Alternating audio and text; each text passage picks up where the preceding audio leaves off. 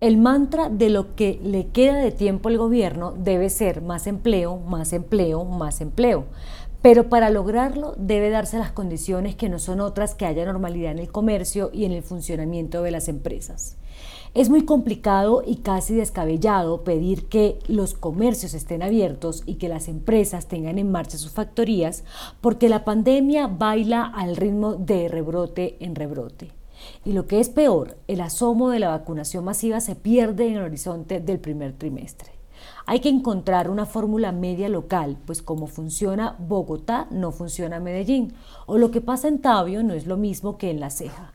Cada municipio tiene sus propias dinámicas y los mandatarios locales deben ser quienes manejen las aperturas y los cierres de acuerdo con su experiencia los datos de sus poblaciones y la capacidad de sus centros médicos.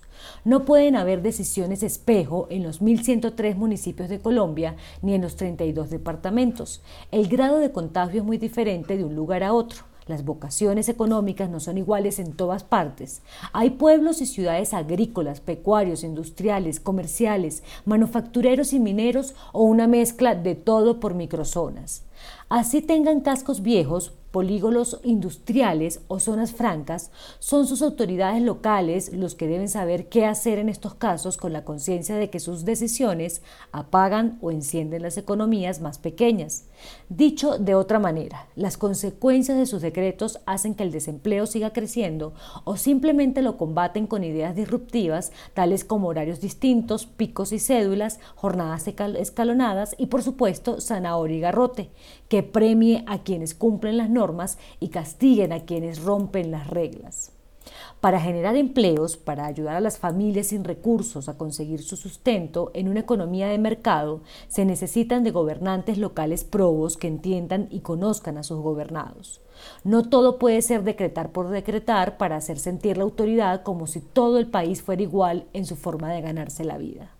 Las cifras de empleo están mejorando, pero siguen siendo preocupantes. La tasa de desempleo cerró el año pasado en 15,9%, lo que representó un aumento de 5,4 puntos porcentuales frente a 2019, que fue de 10,5%.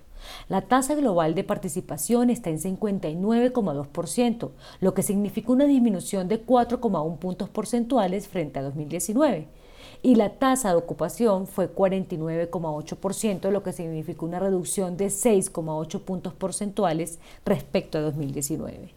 Hay 19,8 millones de colombianos ocupados, cifra que se vio afectada al caer en 2,4 millones de personas si se compara con 2019, cuando la población ocupada era de 22,3 millones. Pero hay una luz al final del túnel. En diciembre la población ocupada llegó a 21,4 millones, muy cerca de las cifras antes de la crisis derivada del coronavirus. La respuesta no es distinta a que el aparato económico, empresarial y comercial esté andando. No se puede ahogar la actividad productiva y mucho menos acobardarla con imposiciones espejo en todos los rincones.